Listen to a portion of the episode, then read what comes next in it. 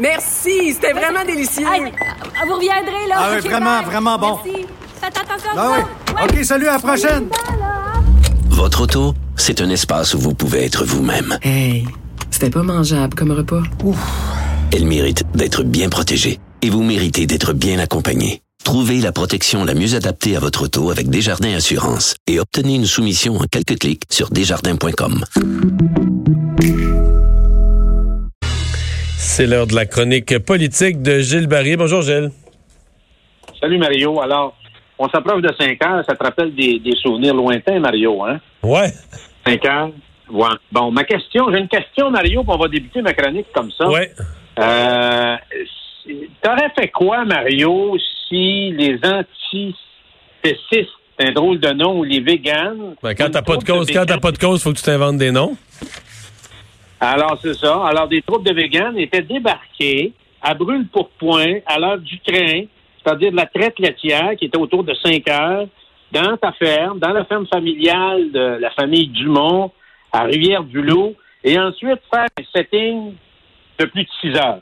Ça, a été, ça serait quoi la réaction de ton père et de toi-même face à un événement impromptu comme ça? Ouais, ben, c'est une agression importante là. Dire, les gens qui l'ont vécu l'ont mal vécu. Je vois pas comment quelqu'un pourrait bien vivre ça. Là. C'est une agression euh, dans tes affaires, dans ton entreprise dont tu es fier.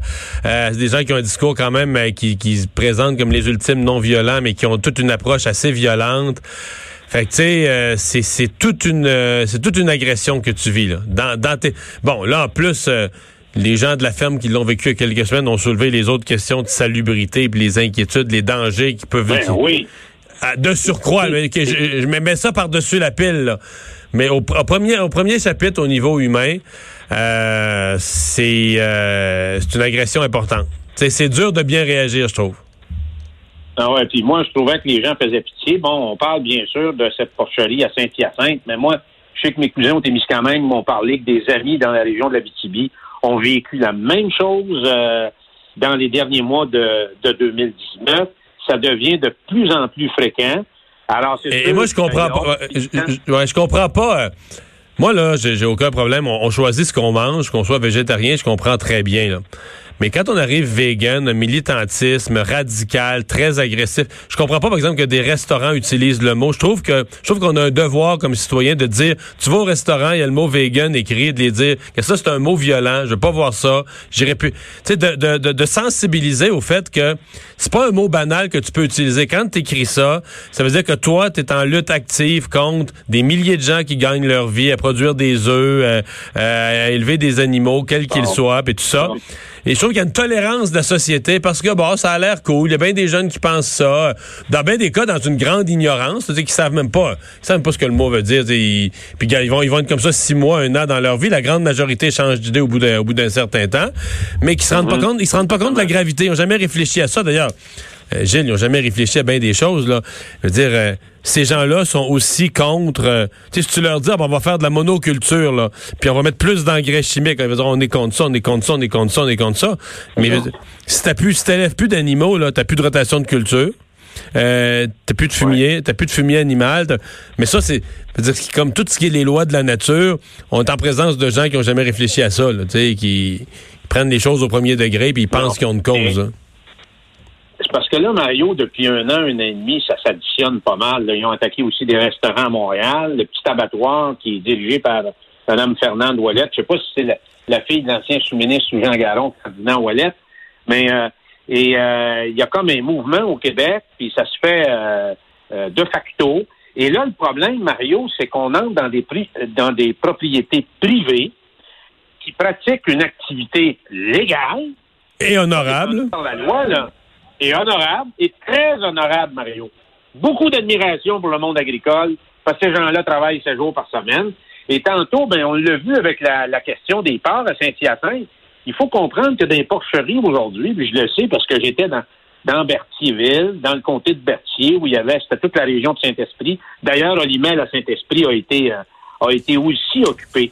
Euh, il fallait se déshabiller, prendre un costume spécial pour aller à la porcherie. Ben oui. Alors, c'est plus comme avant. Là, on rentre pas dans une étable comme on rentrait euh, jadis, euh, il y a 25 ou 30 ans dans une étable. C'est plus la même chose. il y a des exigences extrêmement rigoureuses et on doit les suivre. Ma grande question, Mario, qu'est-ce que, parce que là, pour la police, ça devient compliqué. Il va falloir que le gouvernement intervienne parce que ça n'a aucun sens, puis il va falloir qu'il fasse. Donc, il doit avoir des procédures légales, puis il doit avoir des amendes très salées, Mario. Parce que ça va virer au bordel. Moi, Mario, je vais te raconter une expérience de jeunesse. Il y avait des gars d'Hydro-Québec qui étaient, de- qui étaient débarqués chez nous sans demander la permission pour planter des poteaux sur notre terrain.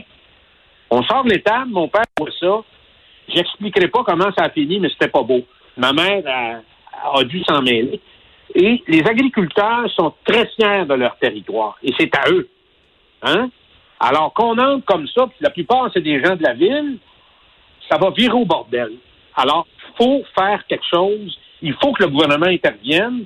Il faut qu'il réglemente ou qu'il mette des fortes amendes pour les gens qui font quelque chose de carrément illégal. Mais là, le ministre, le Carrément ministre de l'Agriculture a laissé entendre qu'il allait le faire, mais jusqu'à maintenant, tu vois, euh, j'ai parlé avec un gars qui est un, un Québécois combattant UFC qui était chez, euh, chez Joe Beef. Le soir où ils sont entrés, il racontait que sa fille de 8 ans a pleuré pendant de longues minutes. Comment ça, on l'air ça au Québec? Puis tout ce monde-là n'a pas fait de prison. Ils sont repartis, on les invite. Il y en a, Non. qui, il y en a qui les invitent ici à la radio. là. Comme si c'était du bon Alors, monde. Il y a, du monde qui ont une cause. Là. Ils, ont mani- ils ont manifesté, ils ont une cause. Alors, Ils n'ont pas de cause, il n'y a pas de cause, mais ils disent avoir une cause, puis c'est comme... euh, il va falloir prendre ça pour ce que c'est. Il va falloir que ce soit euh, traité comme pour ce que c'est. C'est ça. C'est des actes criminels, Mario, parce que violer une propriété privée, c'est des accusations criminelles. Et le problème, c'est que ça va virer, comme on dit en bon québécois, à la marde. C'est ça qui va arriver. Parce que les agriculteurs se font frapper de partout ces temps-là, depuis quelques années. Alors ça, en plus, c'est comme la, la goutte qui vient euh, fait déborder le vase, tout simplement. Alors moi, j'espère que l'Ontario et l'Alberta ont légiféré là-dessus. Ah oui? Et j'espère que le Québec vont le faire. Ils le feront pas avec des, des petites, euh, des- un, un- un petit règlement là, qui est Mm. un petit coup, un petit coup sur le doigt. Là. Il faut que ça soit majeur, le signal doit être clair. Mario, je ne vais pas finir l'émission sans parler de la nomination de Jean Saint-Gelais. Oui, mais je voulais absolument t'en parler. C'est une nouvelle de l'après-midi, le. Jean Saint-Gelais qui devient... Parce que M. Legault, euh, évidemment, il a, il a très à cœur Investissement. Québec, son nouveau bébé. Et là, vient de nommer Jean Saint-Gelais, que tu connais bien euh, comme président du conseil d'administration. Ben, c'est une excellente nomination. Trois grandes qualités à Jean Saint-Gelais. D'abord, la plus grande qualité qu'il a, c'est un homme qui est profondément humain. C'est un gars qui est sensible aux questions sociales, puis naturellement, c'est un grand patriote qui a à cœur le Québec et le Québéking. Alors, toute la question des sièges sociaux, là, lui, il connaît ça, il comprend ça, et il va, il va tout faire pour trouver des solutions pour qu'on les garde chez nous. La troisième chose, mais je les, ai- je les, je les mets pas en ordre, c'est la compétence, Mario. On a nommé un président à la tête du conseil d'administration du, euh, du, euh, d'Investissement Québec. D'abord, qui connaît le Québec. C'est pas un gars qui connaît juste le centre-ville de Montréal. Il connaît le tissu économique du Québec. Il connaît ses particularités.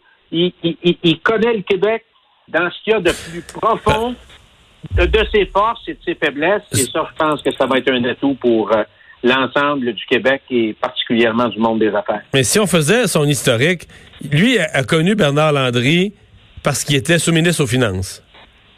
Exactement.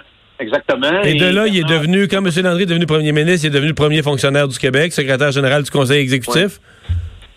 Oui, exactement. Et M. Landry voulait avoir quelqu'un, on discutait avec lui.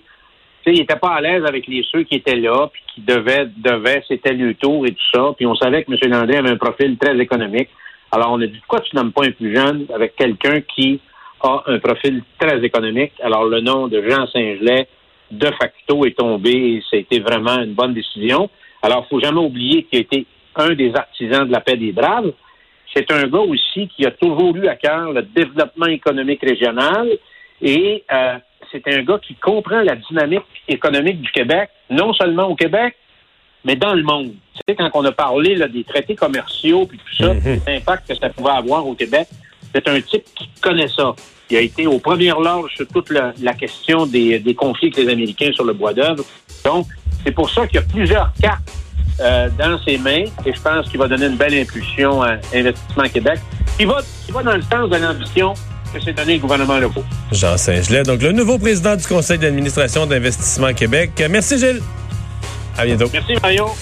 Et euh, Vincent, ben, les Québécois ont regardé Laurent Duvernay tardif. Oui, 2,5 millions de Québécois étaient à l'écoute hier, peu importe euh, la Sur chaîne. toutes les postes, ouais. anglais, français, tout ça, 2,5 millions, c'est quand même énorme. Mais aux États-Unis, 102 millions, c'est un petit peu plus que l'an dernier, 1,2% de plus que l'an dernier. 102 millions sur Fox.